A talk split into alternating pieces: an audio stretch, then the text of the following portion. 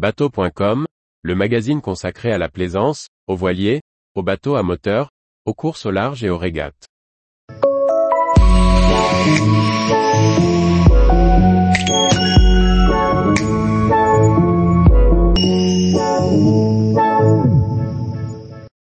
Éric Tabarly, que reste-t-il de ces innovations?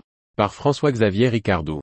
Tabarly a fortement marqué la plaisance de son passage. Il est à l'origine de nombreuses innovations technologiques auxquelles il réfléchissait, non comme un ingénieur, mais comme un ingénieux. Il imaginait et testait ses réflexions.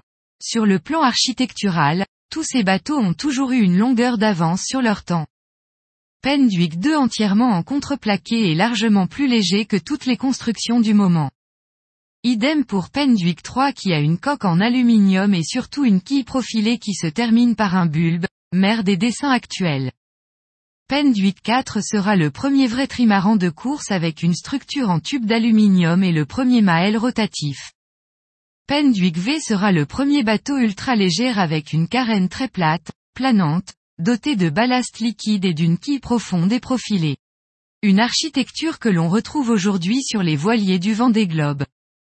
Penduic VI est un maxi spécialement taillé pour le large. Afin de le rendre encore plus performant, Eric Tabarly va l'équiper d'une quille en uranium appauvri. Paul Ricard sera le premier voilier à foil. Et même si son poids dû à une construction aluminium le pénalise trop, le composite carbone n'existe pas encore, tous les ingrédients du voilier volant sont rassemblés. Eric Tabarly est à l'origine de nombreuses inventions que l'on retrouve aujourd'hui sur nos bateaux de plaisance. A commencer par la chaussette de spi qui lui permet de lancer un spi en solitaire sur Penduic VI, un catch prévu pour un équipage de 12 marins. Voler sur l'eau et s'affranchir du frein qu'est la mer reste une grande passion pour Tabarly. Ainsi en 1976, on le verra bricoler une coque de tornado qu'il transforme en un trimaran équipé de foiles. Au large de la Rochelle, il volera à plusieurs reprises validant son concept. Sur ses Penduic, Tabarly installait une table à cartes sur cardan, comme une cuisinière. Le skipper avait tout loisir de faire le point restant à l'horizontale. Souvent il l'équipait d'une selle de Harley Davidson qui l'enfourchait. Le gréement avec un wishbone sur Penduic 3 lui permettait d'augmenter grandement la surface de la grand voile.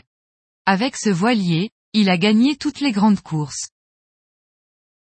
Tous les jours, retrouvez l'actualité nautique sur le site bateau.com.